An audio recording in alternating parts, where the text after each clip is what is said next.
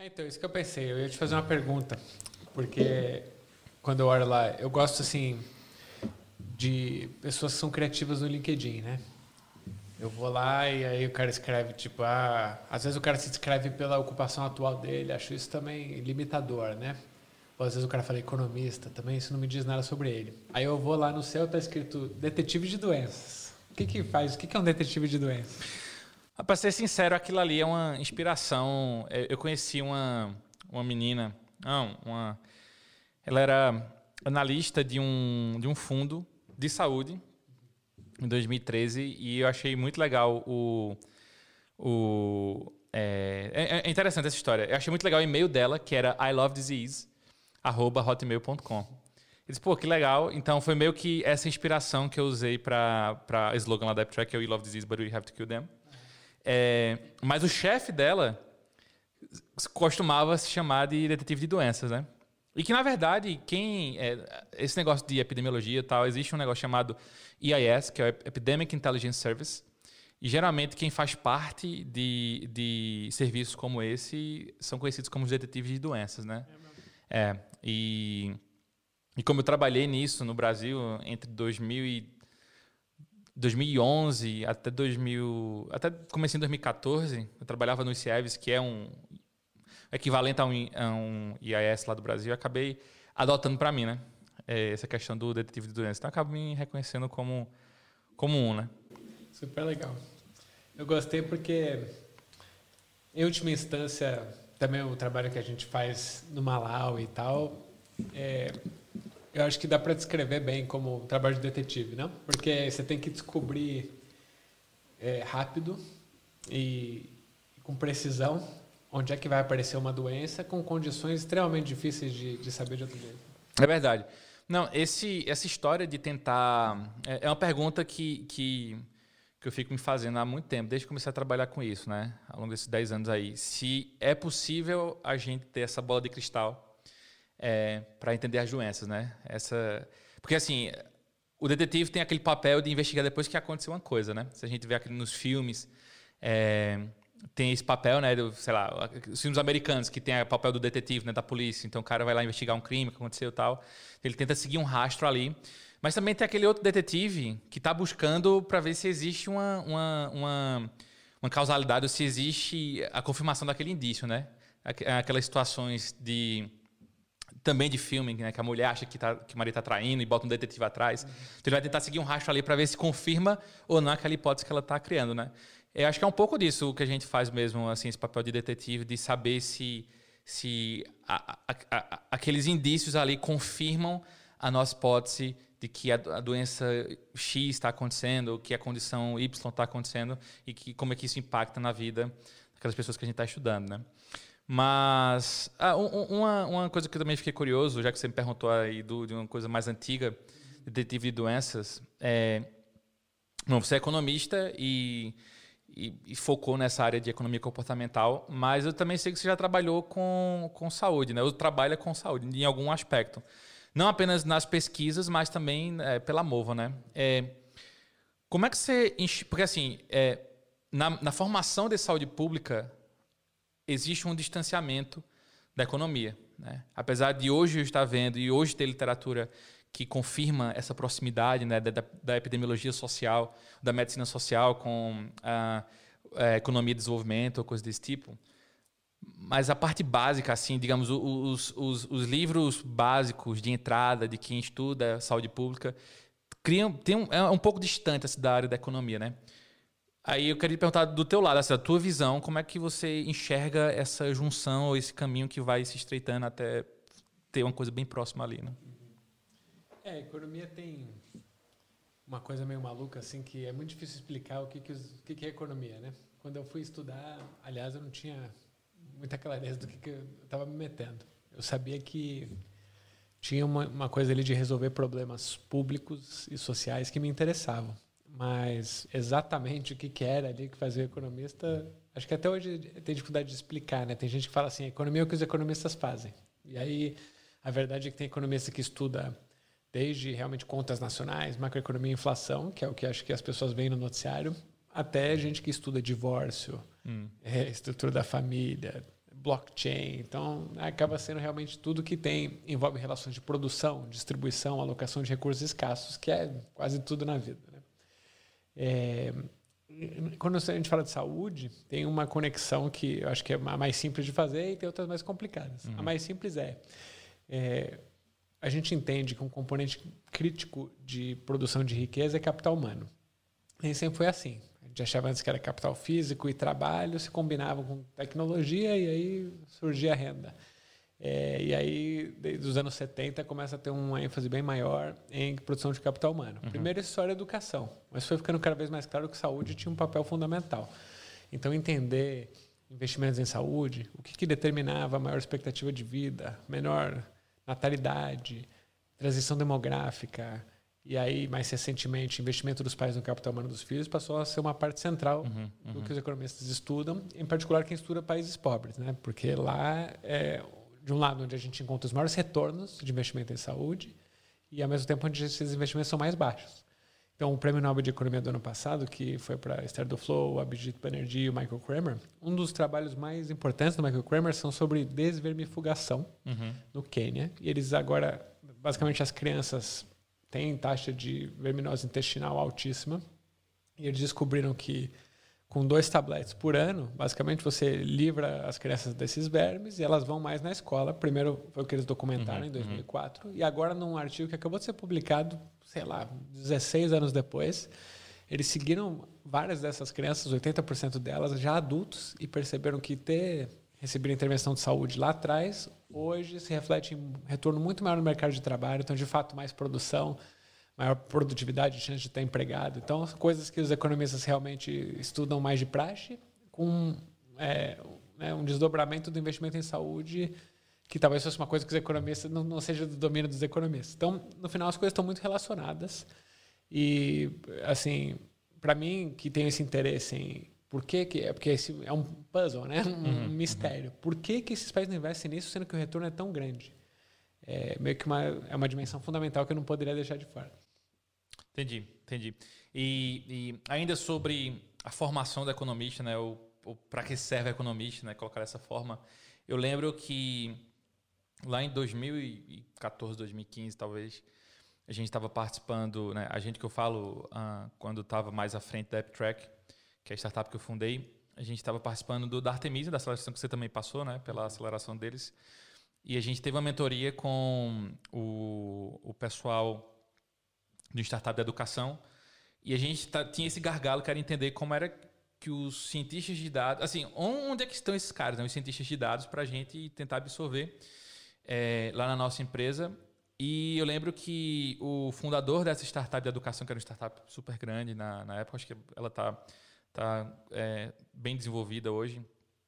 Ele diz, cara, os economistas, esses caras são os caras que conseguem ter uma, uma assim, são os caras da área de humanas que entendem bem essa questão de números, né? conseguem traduzir bem assim o conhecimento que aquelas métricas numéricas estão trazendo ali, olhando o contexto. Né? Então, esses caras são excelentes data scientists é, nesse sentido, porque se a, gente, se a gente vai olhar um cara da área de exatas, né? um desenvolvedor ou um cara da estatística, os caras ali vão, vão, vão ir, eles vão para um, um, caminho mais comum né? a todos de, de olhar os números e mas não se preocuparem tanto com o contexto. Né? Eu acho que é, isso é uma das coisas que a epidemiologia fala bem com a economia. Né?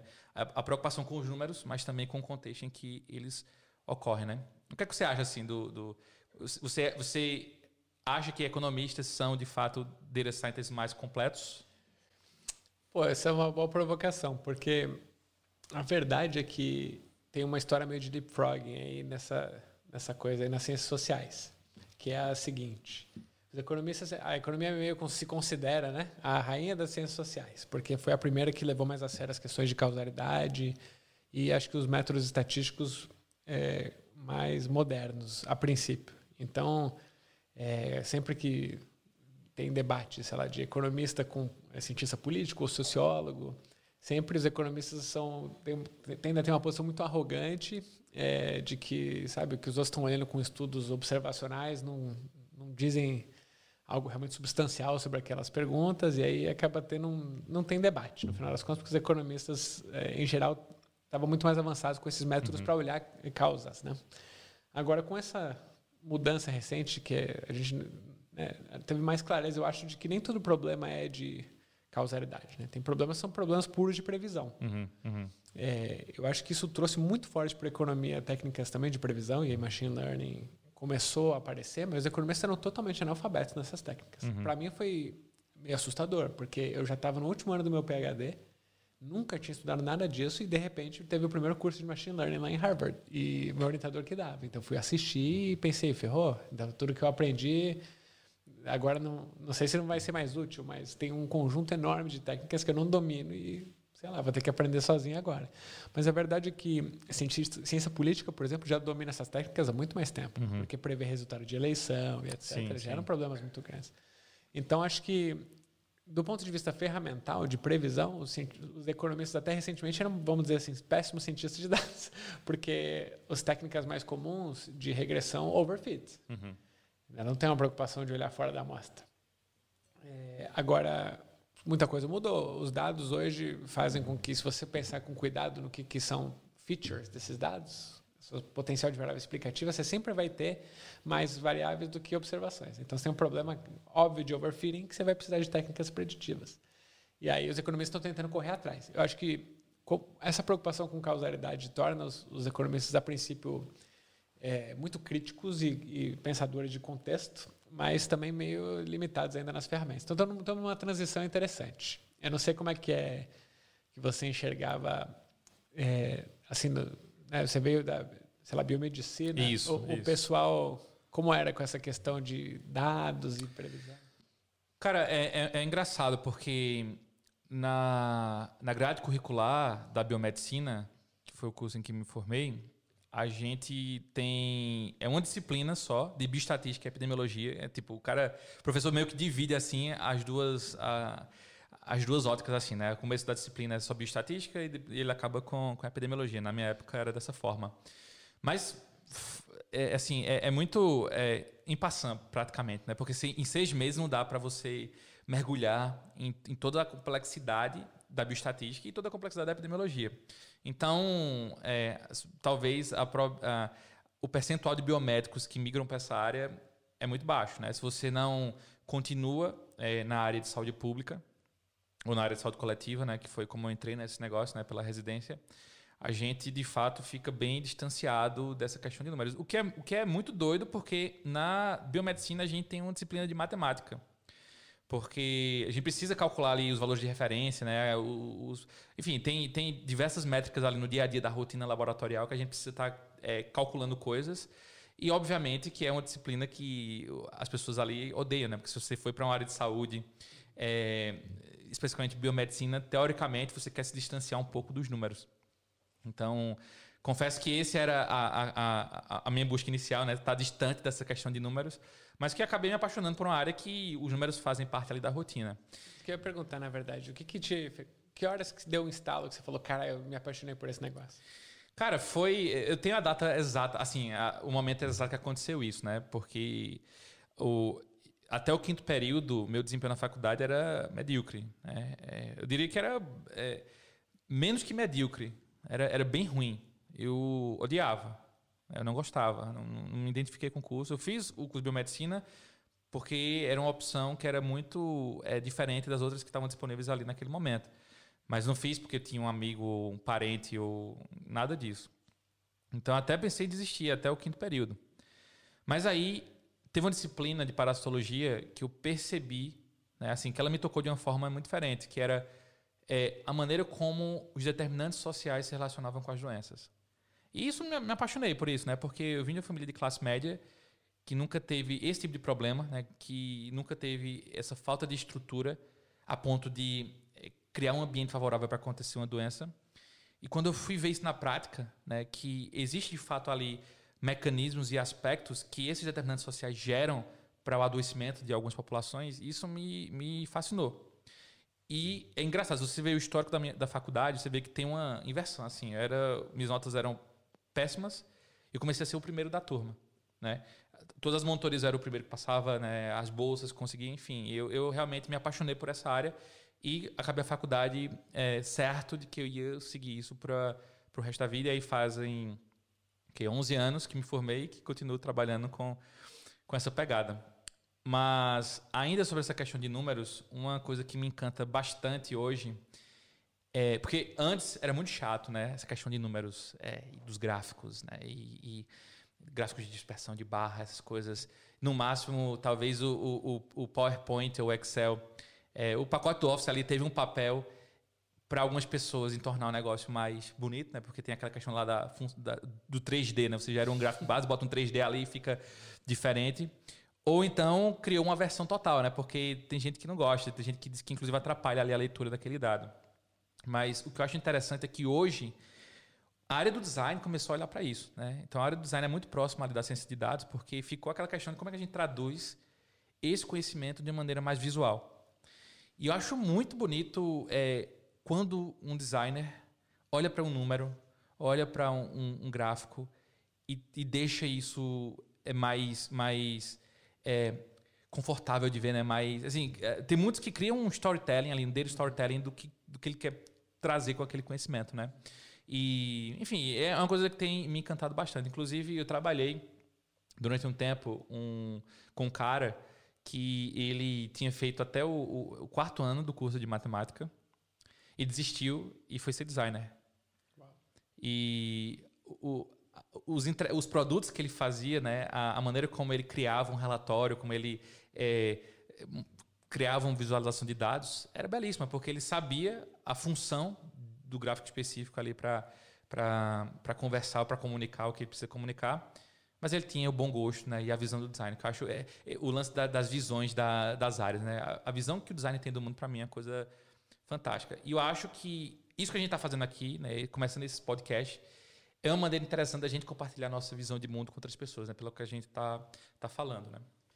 É, eu acho que esse desafio de como comunicar, e em particular comunicar dados e ciência, é muito maior do que a maioria das pessoas pensa, né? É, estatística, por exemplo, saber ler gráfico, é, se a gente olhar na, dentro do conjunto de habilidades que o PISA mede, ou que o Enem mede, o brasileiro mediano é, não, não consegue. É uhum. realmente dramático. Se você vê um gráfico no jornal, as pessoas não sabem acompanhar. Quanto subiu o preço do arroz? É, assim, é, o que, que, é porcentagem? Uhum, uhum. A gente tem né, um, desafios gigantes. E se a pessoa, nesse ponto, em vários, acho que Paulo Freire e outros dessa linha tem, tem toda a razão.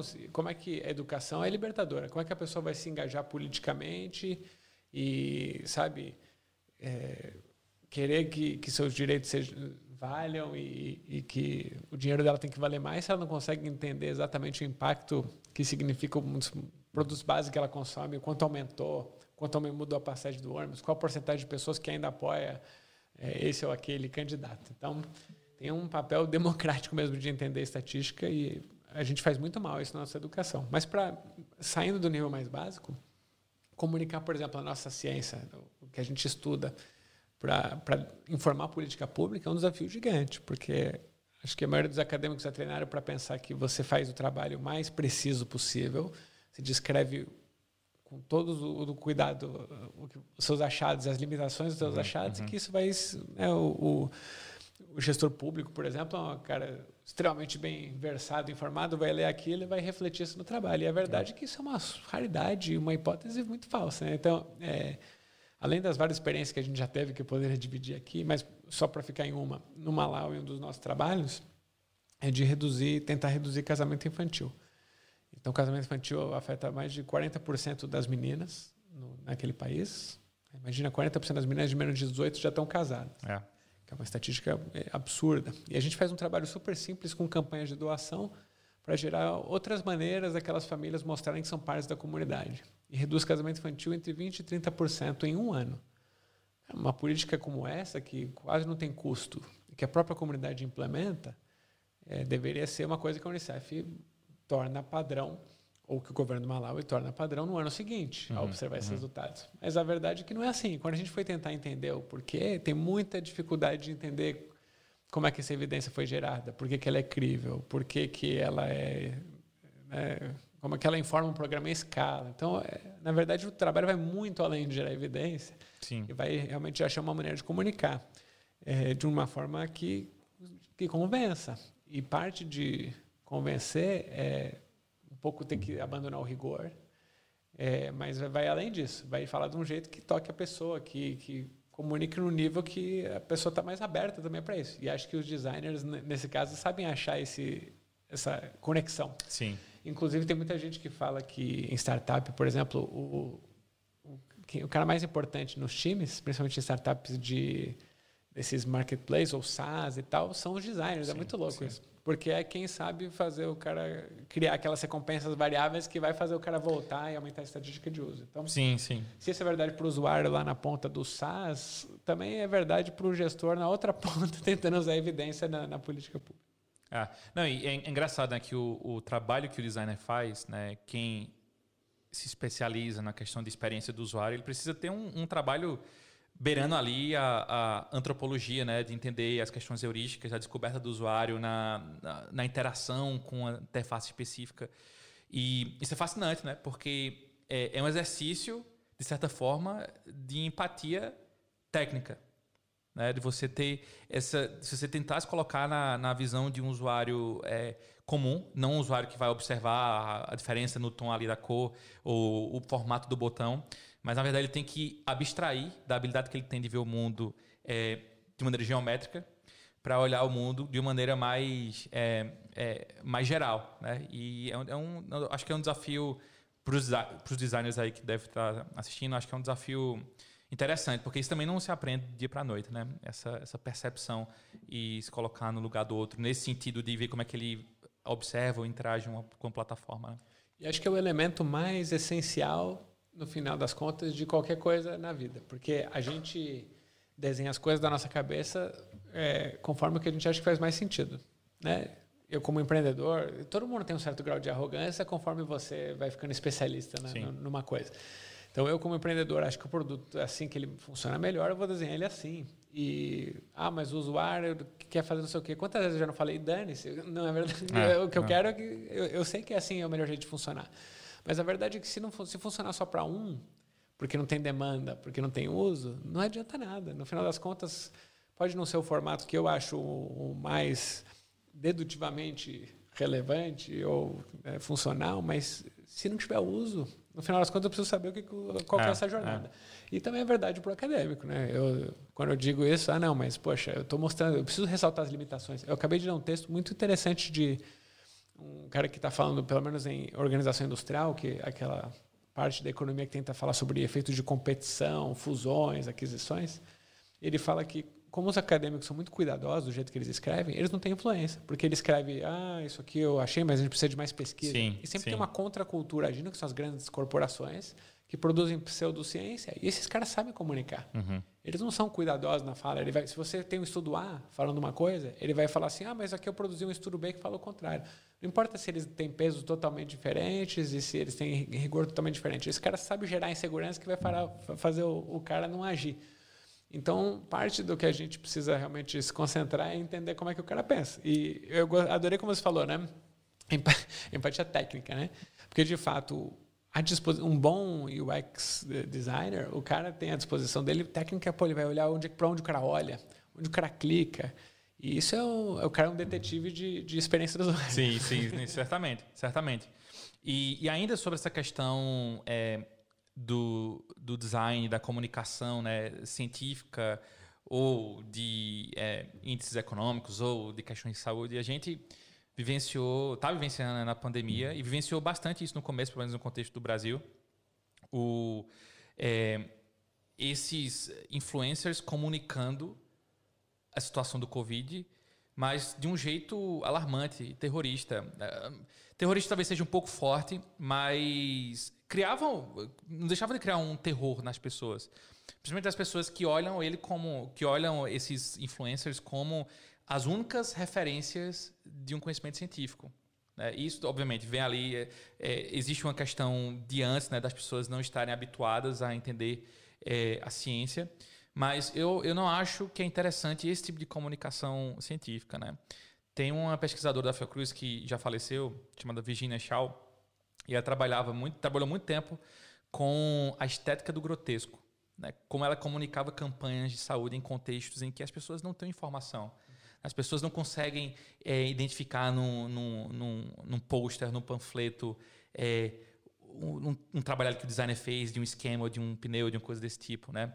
Ela preferia comunicar isso de uma maneira muito mais próxima à realidade que, que o, o nome chamava estética do grotesco, porque eram de fato traços grotescos ali na representação gráfica do problema que ela queria comunicar. Isso acabou sendo mais efetivo para aquelas pessoas do que um, um, super trabalho de design. Né? Então é interessante a gente ver esses extremos assim, né? Do, da beleza que o designer tem, às vezes, de, de, de comunicar melhor isso, há também contextos que a gente precisa ter uma coisa um pouco mais crua e bruta ali para comunicar mais diretamente com aquelas pessoas que não têm esses referenciais de, de, um, de um design mais limpo, de qualquer coisa desse tipo. Né? Super. No final é que nem quando a gente fala de tecnologia, né? Tem que ser a tecnologia certa o que é tecnologia certa? É aquela que vai chegar no usuário na, através daquele canal que realmente chega e chega do jeito que ele prefere. Então, para mim, tem uma analogia clara. E sobre o primeiro ponto do, do design para o bem ou para o mal, né? Do, ou do comunicador para o bem ou para o mal. Poder vem com responsabilidade. Uhum. E acho que é isso. Hoje a gente tem esses, essas novas figuras, que são esses caras com milhões de seguidores online, por às vezes por pelo o mérito do cara foi ser engraçado. Ou o mérito do cara foi falar bem sobre um determinado assunto. E aí, de repente, o cara usa esse privilégio, digamos assim, para falar sobre outro. Obviamente que não é novidade das, do mundo digital. Quem, quem, nunca viu a Regina Duarte fazendo propaganda, antes até de assumir a Secretaria da Cultura, fazendo propaganda para esse ou aquele candidato? Ou o ator X fazendo propaganda para um produto que não tem nada a ver com isso. Mas acho que hoje em dia está é, potencializado. Né? É exponencial os potenciais impactos negativos que essas coisas têm. E acho que ainda a gente não tem nem regulação e nem é, vai, punição coletiva ainda por, por esses desvios de, abuso de, de, de, poder, digamos assim. Sim, sim. Mas, Onice, por exemplo, você que você gosta, um cara que gosta de comer. Você e já morou em muitos lugares diferentes. Você, por exemplo, quando vai num lugar diferentão, tipo Malawi, você fala assim, cara, eu quero experimentar um negócio muito diferente que só vai ter aqui? Ou você vai lá e fala, puta, eu quero comer um negócio que me lembra de casa e vai me trazer uma memória afetiva? Não, olha, eu não tenho muito esse negócio de dar memória afetiva alimentar, não. É claro que, assim, a comida do Brasil é muito boa. Muito boa e eu sinto falta é, um pouco da comida do Brasil aqui, né, em Zurique. Mas quando eu viajo, por exemplo, no Malawi, que geralmente quando eu vou, passo 10, 12, 15 dias. Eu, eu, eu nem quero, assim, eu não tenho curiosidade de comer uma coisa muito local, mas é, também não fico, tipo, ah, que, que, ruim que não tem comida. Cara, assim, eu como. É, é, eu mato job ali, né? Tem que alimentar, então eu me alimento, né? E, e, e aquilo ali. Agora, no Malawi especificamente, tem um indiano que eu adoro, né? É, tem, eu adoro comida indiana, né? Aquele negócio do, do masala, né? Do, nossa, eu, eu, adoro aquele cheiro, aquele sabor. E tem um lá que é o melhor indiano que eu já comi, né? É, tudo bem que eu não, não fui ainda na Índia, mas, por exemplo, aqui em Zurique não tem nenhum indiano melhor do que o que eu como lá no Malawi. Sensacional. Né? E o preço também ajuda bastante, né? Porque lá no Malawi é, é, é, é assim, é, é, bem bom o preço, né? Para você comer uma boa comida indiana. Porque aqui no Zurique é caro, né? Comida indiana aqui é é bem caro, é doido. Tá comida brasileira, cara. Aqui. Não, é, o, o lance da comida brasileira. E, assim, é uma comida boa, a, a, brasileira, mas não acho que, que vale, assim, pelo valor, né? Porque a gente conhece a realidade do Brasil e vê, poxa, esse mesmo prato no Brasil custaria muito menos do que os caras vendem aqui, né? Sem ainda ser o sabor exatamente. Porque é, é engraçado. Eu ontem comer uma coxinha aqui e assim, por fora era uma coxinha, né? Por dentro, visualmente, também era uma coxinha. Mas o gosto da coxinha tinha um, um, um traço é, oriental, sabe? um traço tailandês ali no negócio que eu, é estranho, né? E dá uma confusão no seu cérebro. É. Que você fala, essa coxinha tá com crise de identidade. ela não sabe se é, ela não sabe se é uma, uma, uma coxinha original ou se é um, um arantine com, com frango dentro, né? E, e, e, essa influência tailandesa. Mas é, você é o expert aqui em comida em Zurich, né? Cara... Como, como é isso? Você, você, você, você parece um amigo meu da Itália que não tinha cozinha em casa. É, como é essa história aí? Das da, da tuas aventuras gastronômicas aqui em Zurique. Cara, eu gosto de comer, mas é, para falar que eu sou especialista é difícil, porque o meu melhor amigo é food. Ele faz isso da vida, basicamente. E aí, assim, todas as vezes que. Quando eu comecei realmente em restaurantes pouco estrela Michelin e tal, foi por causa dele. Isso nunca foi uma tara que eu tinha. Tipo, nossa, eu tenho que ir no restaurante estrelado. Mas era uma coisa que a gente fazia juntos, que é um programa pô, de um amigo de infância que era muito legal dividir esse momento com ele. E aí, assim, de um lado eu fui me, sei lá, maravilhando por, pela, pela experiência que isso é. Eu nunca valorizava, assim, eu gostei de comer, mas nunca pensava que ia valer o, o gasto nisso. Mas é uhum. é uma puta uma experiência. Mas de outro lado também percebi que eu não tenho a sensibilidade que esse cara tem. Então a gente come, ele fala, nossa, você tá sentindo uma azeitona? Eu, tipo, cara, não tem azeitona aqui. Daqui a pouco o chefe falou assim, você viu a azeitona que eu botei? então eu passo mais vergonha que qualquer coisa. Mas eu sou ligado nesse negócio de que através do, do, da gastronomia você conhece o lugar Sim. também. Então, no Malá ou na Costa do Marfim, os vários lugares que eu passo, eu gosto muito de ir num restaurante mega típico, nem no restaurante, comer na casa das pessoas e aí sentir pô, os temperos e o, sabores. É muito interessante, cara. E às vezes não é gostoso, mas é assim, interessante, sim, né? Eu acho sim, que é a palavra. Sim, sim. Na Suíça, eu particularmente, é, eu acho interessante, é, curioso o seguinte: eles têm, cara, os melhores ingredientes do mundo, em parte. Cara, a qualidade do leite, do queijo, dos ingredientes mesmo aqui da carne. É incrível, né? Sim. Mas o, que, o jeito que eles misturam não acho gostoso, assim. É uma cozinha pesada, meio alemã, né? Carne de caça com os molhos pesados e tal. Tirando os fondues e tal, que aí é maravilhoso. Mas eu gosto de, por exemplo, em restaurante aqui, tem um que a gente já foi até juntos, que eles cozinham só com ingredientes que existiu em Zurich em 1837. E aí eles trabalham com pequenos produtores para recriar o tomate que não crescia desse jeito em Zurich naquela época. Eu acho isso tão fascinante. Eu acho que é, é mais uma coisa nerd do que uma coisa é, food. Sim, sim. Mas é uma diversão. No final, é, é comer ou qualquer dessas coisas é tipo um hobby, estimula os sentidos e te diverte. Acho que tem que ser isso, né? É, é. Não, assim, eu, eu, eu adoro comer também. É... Por que que pareça, aqui em Zurich é, dá para achar algumas coisas é, gostosas assim que só consigo achar aqui. Né? Por exemplo, que, um kebab que eu costumo comer aqui, cara, é o melhor kebab que eu já comi. E, e eu já experimentei vários kebabs mas nenhum chega perto desse outro que, que não é caro, assim, que, que, que é gostoso. E agora a gente ficou. É, é, a gente tinha aquela aposta de comer um kebab super exótico, mas a gente não teve coragem, porque era um kebab com aquele bife de wagyu, né, aquela carne super nobre. Eu acho que um kebab. Acho que o bife de wagyu não merece estar empacotado num kebab, né? Acho que ele precisa estar, estar empacotado num. Tá sozinho, né? Se for o caso. Mas, mas é isso. Ah, e a gente tá tomando um, um vinho aqui que o, que o Gui trouxe, que é um vinho é, suíço, né? E é, é, engraçado, né? Porque a Suíça, ela tá ali é, entre a Itália e a França, né? Talvez os dois maiores e melhores produtores de vinhos do mundo. É, e ela tem vinhos excelentes, mas não é conhecida como. Né? Acho que a, a, a França e a Itália acabam roubando bastante essa, esse, esse mérito que a Suíça poderia ter, né? Talvez se a Suíça fosse localizada um pouco mais acima, ela conseguisse ter um destaque maior, porque o, é, eles fazem vinhos muito bons, né? Aquele que a gente foi, aquele restaurante lá que você mencionou há pouco, a gente tomou um vinho suíço também, e um delicioso, né? Delicioso. É uma questão também de autoestima e, em parte, eu acho também. O, os suíços têm um complexo de inferioridade, principalmente em relação à Alemanha. Então, para eles, eles são simples, assim, meio que low profile. Então, para eles falarem que eles fazem um negócio muito bem, não é muito comum, assim. Né?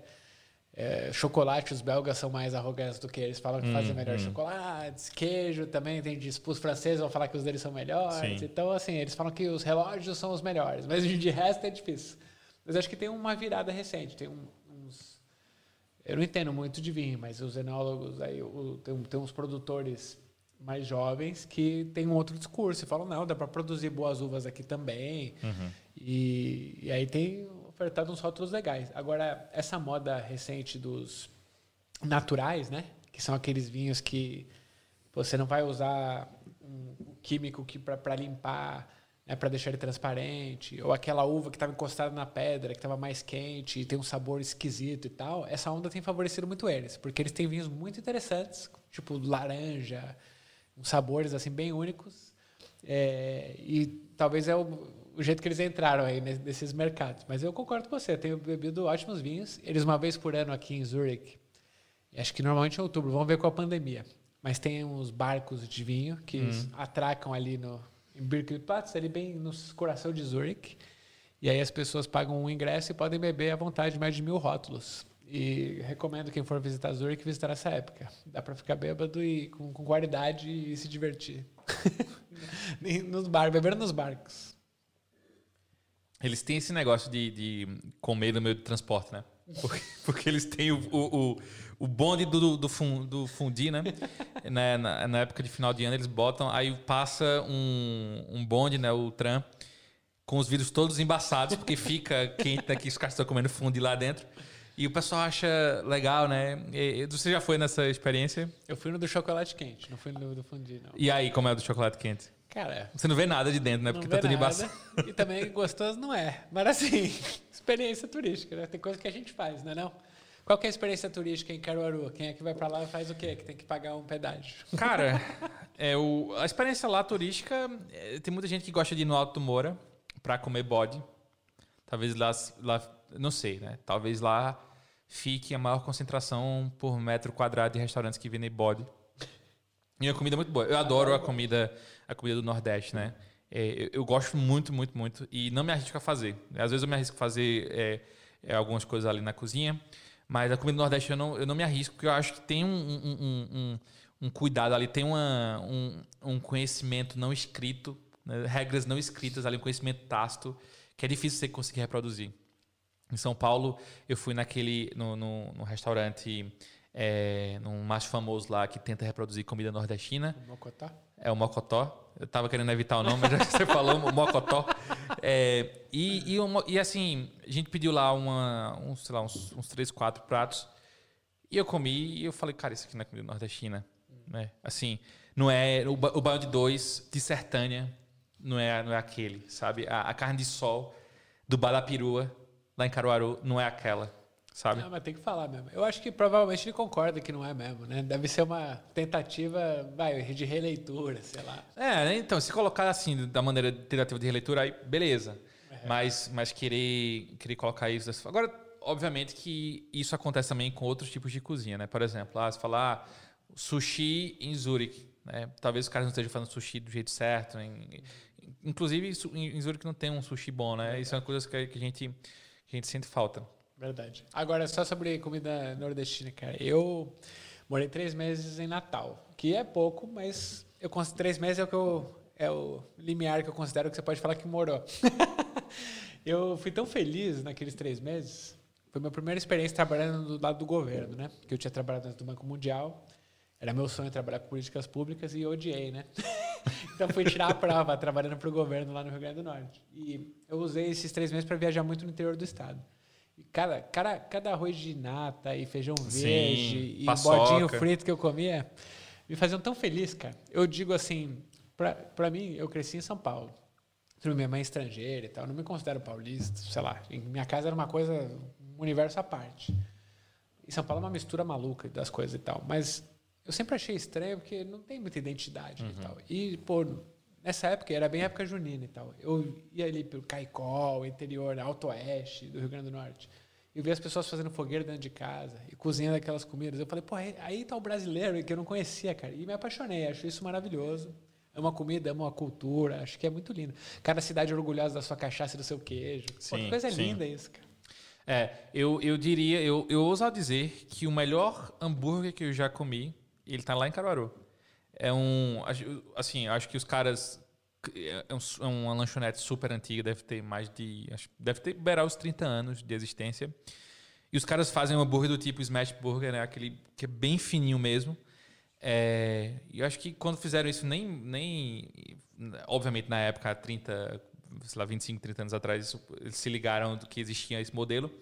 Mas os caras mantêm até hoje, não entra naquela onda de hambúrguer gourmet, né? Que os caras fazem a carne mais alta assim, mas que não sabem fazer o blend direito da carne, coisa desse tipo. E toda vez que eu vou a Caruaru, eu preciso comer lá, que chama Big Burger, é fantástico, fantástico. E para mim, é, não tem Shake Shack, não tem Five Guys que chegue ali perto desse, porque esse é realmente... E assim, ele faz um hambúrguer é, monstrão, assim, né? Que leva salsicha, ele leva calabresa, uns pedaços... A, a estética do grotesco da calabresa. não, é, é, é, eu gosto, eu gosto bastante dessa, dessa cozinha mais mais roots assim que, que o Nordeste acaba conseguindo é, proporcionar. Ah, e outra coisa que, que, que em Caruaru, isso aí também eu nunca consegui achar em outro lugar do mundo um filé parmegiana igual que eu comia na minha, na minha adolescência ali em Caruaru, né? E, inclusive o cara retornou, o, o cara tinha fechado o restaurante dele, fazia uns 10 anos, e agora ele, é, ele tinha botado uma coisa de comida congelada, e agora ele re, é, voltou a fazer a parmegiana quente. Sim. Quando eu fui agora essa última vez, eu comi. e aí, eu senti a emoção dele. e aí eu, eu fui transportado ali para sete anos, oito anos atrás. Deu, deu meio que uma, um, um, eu, eu abstraí ali minha, meu corpo daquele momento ali no tempo e fiz uma viagem e, tipo, é a mesma coisa. O cara conseguiu manter um padrão que ele mantinha é, há muito tempo. Eu, eu, gosto quando tem. Talvez isso, pra, pronto, para mim isso é a comida afetiva que você tinha começado a, é a questão. Acho que é isso aí. Que bonito, cara. Como é que é o nome daquele cara lá, que, o, o influencer que come um monte de coisa? Não sei. Que come até não aguentar mais, faz os desafios da Ah, comida. o Corbucci. Corbucci, você está nos ouvindo aqui? Quero ver você em Caruaru comer quantos desses parmegianas aí. Ou no Big Burger. É, no Big Burger acho que você só consegue comer um, né? Porque o negócio lá é bem, é bem complicado. Cara, e falando assim, coisas, eu não sei se você quer falar disso, mas coisas que te emocionam, que como eu vi esse Parmegiana te emocionar agora. É, Ed Mota, cara, fala pra mim. Já que ele tem um cara que gosta de comer e de beber. Cara, Ed Mota é uma. Uma vez, uma vez eu ouvi uma definição, é, na época do Orkut ainda na comunidade, um, que foi um, uma coisa que um, um, cara que eu admiro muito falou, né, que, que chama Edu Luke. O Edu Luke é, um, é o filho do Eduardo Araújo, que é um cara que ficou famoso lá na Jovem Guarda por cantar Ele é o bom, é o bom, é o bom. É o cara que fez essa música. E é o Edu Luke, não sei se ele fez essa música, enfim, ele fez sucesso com essa música. E o Edu Luke é o filho dele. E a gente trocava muita mensagem na época do Orkut, né? Que era fácil você estar, pronto, estar perto dos seus ídolos, né? Eu diria que mais do que hoje, é, naquela época era, era bem fácil ter isso. E uma vez perguntaram para Edu Luke assim, porque ele, na época tinha lançado, em 2012 ele lançou o álbum dele, que foi um álbum que para quem gosta do estilo né, de black music funk do Brasil, não funk carioca, mas o traditional funk, né? É, dos artistas brasileiros, ele foi um divisor de águas. E, e na época perguntaram para ele, cara, para você, quem é o cara brasileiro que tipo é, é, a, é a sumidade na tua cabeça? Porque ele, tem uma cabeça, ele tem uma cabeça brilhante, né, para fazer isso. E ele falou, cara, o Ed Mota, porque o Ed Mota é o pai da matéria. Então, para mim, eu pego aquela frase e hoje, e até hoje eu falo, pô, Ed Mota é o pai da matéria. Inclusive, eu sonhei com o Ed Mota essa noite. Não é? Eu não lembro qual era o sonho, mas eu sonho... Ah, eu, eu tava indo para um, pra um, pra um show dele. Que eu acho que faz um ano que eu fui pro show dele. Ele tocou é, em Viena ano passado. Não faz um pouco mais de um ano. Mas enfim, o, o importante é que eu conheci o Ed Mota, né? É, eu conheci ele de duas, de duas maneiras diferentes. Eu conheci ele é, pessoalmente, mas parcialmente depois conheci ele depois de um show, fui apertar a mão dele, etc. Né? Mas essa parcialmente foi engraçada, que eu estava indo para os Estados Unidos e aí eu estava na fila da imigração. E aí de longe, pô, é, o Ed Mota é um cara grande, né? É, e, e, que eu acho que, que deve ter uma relação ali dele conseguir uh, uh, do, da anatomia dele favorecer de alguma forma a voz, né? Certamente deve ter alguma, alguma influência. Então assim, de longe você vê o Ed Mota, né? De longe você vê ele. E aí eu vi assim de longe uma pessoa é, mais gordinha. Eu pensei, esse cara não, não pode ser o Ed Mota, isso é muita coincidência ser o Ed Mota. E aí a, a prova dos nove para saber que era ele é que na época ele tocava com um guitarrista chamado Paulinho Guitarra, que era o guitarrista do Tim Maia, inclusive. E o Paulinho gravou vários discos com com Ed Mota e quando o Ed Mota fazia show no exterior, o Paulinho acompanhava ele, né? Era um dos poucos músicos que estava lá sempre, né? Porque, imagina, é um puta trampo para o contratante levar um artista é, com a banda toda, né? Então, é, muitas vezes, é, esses artistas, eles contratam músicos locais e fazem um show com um músico local. Mas o Ed Mota fazia questão de levar o Paulinho guitarra com ele. Então eu vi de longe assim o Ed Mota é, um, um, uma pessoa é, é, mais evidente ao longe assim. É, e uma pessoa pequenininha. Eu disse, cara, essa pode ser o Ed Mota e o Paulinho guitarra. E aí quando a gente foi se aproximando assim na fila da imigração, teve uma hora que ele ficou do meu lado assim. E disse, é Ed Mota. E aí eu fiquei já tremendo nas bases, pensando, o que, eu vou falar para Ed Mota, né? Porque é meu ídolo, assim, é o, é o cara que eu mais admiro na música e me influencia bastante. E eu lembro que quando a gente chegou a ficar assim de frente pro outro, eu sei que eu, assim, foi, era bem, foi bem assim a cena. Eu tava virado assim, né? Eu virei para ele e falei: Ed, bom te ver. ele olhou para mim e falou: Que legal, cara. E depois eu me virei e continuei na minha fila da imigração. Porque eu não consegui é, falar mais nada. Mas no, no show que eu fui lá dele, é, em Viena, eu, daí eu fui lá, tirei um, uma foto com ele, apertei a mão dele, né, e fiquei, tipo, para mim é o suficiente aquilo ali. Precisava, se eu pudesse jantar com ele, eu ia querer jantar com ele, mas ali para mim foi, foi o suficiente. Mas quem é, quem é o cara que, que você tem, assim, de, de ídolo, que você, que você gosta, que você já conheceu, assim, pessoalmente, e, e paga um pau pro cara? Pô, pergunta difícil, cara, mas eu fiquei... É, é bonito, né, quando você encontra alguém que te emociona desse jeito. Eu gosto muito de música também. É, jazz, gosto muito. É, pô, samba rock também. Teve uma época que eu ia muito em show. E eu lembro de ir na Mata Café, é, em São Paulo, ali na pequenininha Rua da Mata. E uma época que tocava Seu Jorge e Paula Lima. Você pagava 10 reais no ingresso. E ele não era muito conhecido, né? Tava tocando Farofa Carioca. Sei lá, tinha meia dúzia de gente lá. E eu lembro de escutar esse cara tocar e falar, cara, que voz absurda. Era um negócio assim impressionante de ver e as pessoas não se conhecerem. Sim. E depois o cara estourou. E eu acho incrível, cara. Eu escutei o último CD que ele tá gravando música do, que ele que ele canta as músicas do David Bowie, uhum. que até né, eles fizeram como trilha de um filme. É muito emocionante aquele negócio. Esse cara tem um dom fenomenal lembrar de assistir o cara quando pouca gente conhecia é, é muito maneiro essa lembrança. É, que mais? Sei lá, cara, eu, eu, realmente vou muito em show. Esse ano tá estranho, né? Porque Sim. não tem. Mas eu tava ontem, fui ver a orquestra tocar aqui em Zurich, é, trilhas de filmes. Legal. E foi. E é muito. Eu acho foda ouvir música ao vivo, diferente de ouvir no fone. Eu tenho uma vitrola em casa também, é diferente, porque Acho que tem uma parada da música sobre o corpo do ao vivo que ou tá documentado e eu não conheço ou não tá, que é as, as, vibrações, né, cara? Tem um efeito muito mais do que só as notas. Acho que o, som dos instrumentos, a percussão, faz algum efeito sobre o corpo que, puta, me dá uma energia. É, uma é, é. Não, acho que isso aí, a história do, da criação daquele, daquela...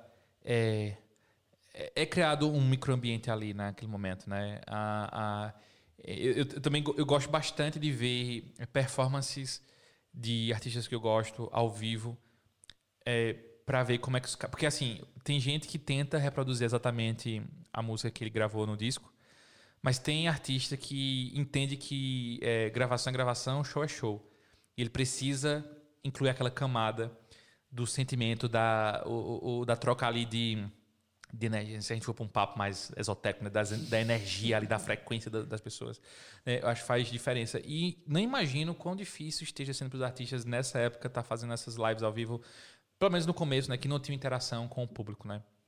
É, eu digo isso não porque eu sou um artista, mas porque, bom, eu tive, eu tive uma experiência que pode ser, de certo grau, comparável a essa história, eu, eu é, no Brasil já, já, fiz várias palestras e uma delas que eu fiz ano passado era no evento que o palestrante falava é, para a plateia, eles estavam com fone de ouvido. Né? Ele tinha um sistema de porque eram palestras simultâneas. Hum. Cara, é super estranho você é, tá falando para as pessoas com fone de ouvido e, e não tá saindo ali nos, nos falantes, no, no PA e a interação que você perde ali com o público, né? Porque você está falando uma coisa, você precisa de um feedback para poder engatar ali no storytelling ou, ou, ou, enfim, ter ali insights, né? Fica muito é, é, esquisito, né? Acho que perde esse, esse, essa troca de olhar, essa troca, sei lá, da risada, ou, enfim, é, é diferente. É uma situação esquisita e eu acho que o pessoal, os artistas que fazem as lives devem estar tá sofreram um pouco né, com isso no começo, até se adaptar. Porque também acho que é possível adaptação no formato, né? Cara, e falando em interação com o público, e é na Suíça, tem, não sei quem já viu no Netflix o documentário da Nina Simone. É, cara, uma mulher fortíssima, né? Que tinha umas, uns rompantes de fúria e tal. E depois que ela já morava na Libéria, eu acho, ela, ela voltou uma vez para um festival aqui de Montreux. E tem essa cena famosíssima que eu acho que abre o documentário. Ela tá tocando. E ela tá pé da vida, cara. Ela tá muito puta de tocar para um monte de gente branca e rica. Uhum, uhum. E, e ela e ela interage, a galera fala e ela manda a mulher calar a boca. Alguém levanta, ela manda sentar. É, cara, é um transe aquele negócio, a interação Sim, dela com sim. o público. Ou assim, você acabou de me lembrar um negócio muito louco. Eu fui no show, nos últimos shows do João Gilberto, no Teatro Municipal do Rio. E tava todo mundo muito. Ele tava bem velhinho. E tava todo mundo muito nervoso, porque num num show antes, ele ficou. Ele assim, era bem conhecido por ter um toque absurdo, né? Se alguém cantava junto, batia palma, ele ficava puto, cara. Sim. Queria e tal. E aí, fazia tempo que ele não fazia show e ele tava, começou a tocar Chega de Saudade. E ele tocava, e assim, ver ele tocar também era um negócio incrível. Porque o cara, né, assim, quando que o cara parava de tocar? Só quando ele achava que ele tocou perfeitamente. Então, assim, ele era um loop, loop, loop, e ele tocava de novo, de novo. Até a hora que ele falava, cara, beleza, toquei perfeito, aí ele acabava a música. E era um negócio, ver isso é muito incrível, cara. E ele começou a tocar Chega de Saudade, e a galera começou a cantar baixinho, e ele parou. Aí ficou todo mundo, fudeu. cara, vai embora tal. Aí ele falou assim, eu tava ouvindo um som aí, pode cantar mais alto. Aí todo Ah, mundo, tipo, legal. ah, Legal. é muito louco essa interação do artista com o público. É, é. E, mas é isso. É, talvez uma das, uma das é, experiências mais interativas que eu assisti, não ao vivo, mas, mas depois né, no, no YouTube, foi um show de uma banda chamada Wolfpack, uma banda americana. Eles fizeram um show no Madison Square Garden. E, o, assim, é, o cara, né, o, o, o, o Theo Katzman, que é o, vocalista, mas também o baterista, mas também o guitarrista, né? Os caras ficam ali trocando os instrumentos. O cara conseguiu é, fazer uma divisão de vozes ali, ao vivo, com a galera cantando. É, era uma coisa muito doida. Inclusive, o, o, o público que foi conseguia fazer até solfejar as notas que o baixo fazia numa música específica. Então, eu acho que ali para mim é o referencial máximo de interação com o público, porque ele, eles conseguiram criar um tipo de conexão, porque os caras que, que gostam, assim, gostam da música, não é, não é só assim, não usa a música só para relaxar ou para querem entender o que tem ali na música, né? A técnica que foi colocada. E, e esses caras parece que reuniram todos esses caras num show. Então os caras ah, pararem e cantarem a nível do solfejo que das notas que o baixo está fazendo junto é uma coisa fantástica, né? É, é, é um, é um, é um das talvez seja um dos poucos um das poucas é, um dos poucos registros é, no YouTube de um show com essa característica. Então acho que vale a pena, inclusive fica a dica aí para quem quiser ver é, o show do Wolfpack no Madison Square Garden, porque de fato é uma coisa fantástica. É, bom, o, o- a gente está aqui com esse, como eu falei, né, essa nossa inquietação de expor um pouco os pensamentos e a nossa visão de mundo num formato de, de podcast com vídeo. Então, é, para quem gostou, deixa aí o seu like, né, o seu joinha, se inscreva no canal, porque essa é só a primeira temporada, né? Esse primeiro episódio é só a primeira temporada e essa primeira temporada vai estar eu, vai estar o Gui aqui convidando outras pessoas para a gente entrevistar. Então vai ter muita, muita coisa legal que vocês vão poder acompanhar aí nos próximos vídeos. E espero que vocês tenham gostado desse, desse, desse nosso primeiro episódio desse projeto. Exatamente. Grite em suíço-alemão é um jeito de dar saudações. Então é muito simpático aqui. Você está andando na rua, você está fazendo uma trilha e aí quem cruza com você manda um grite. Então a gente manda aí para quem está assistindo também e para os nossos convidados que estão vindo.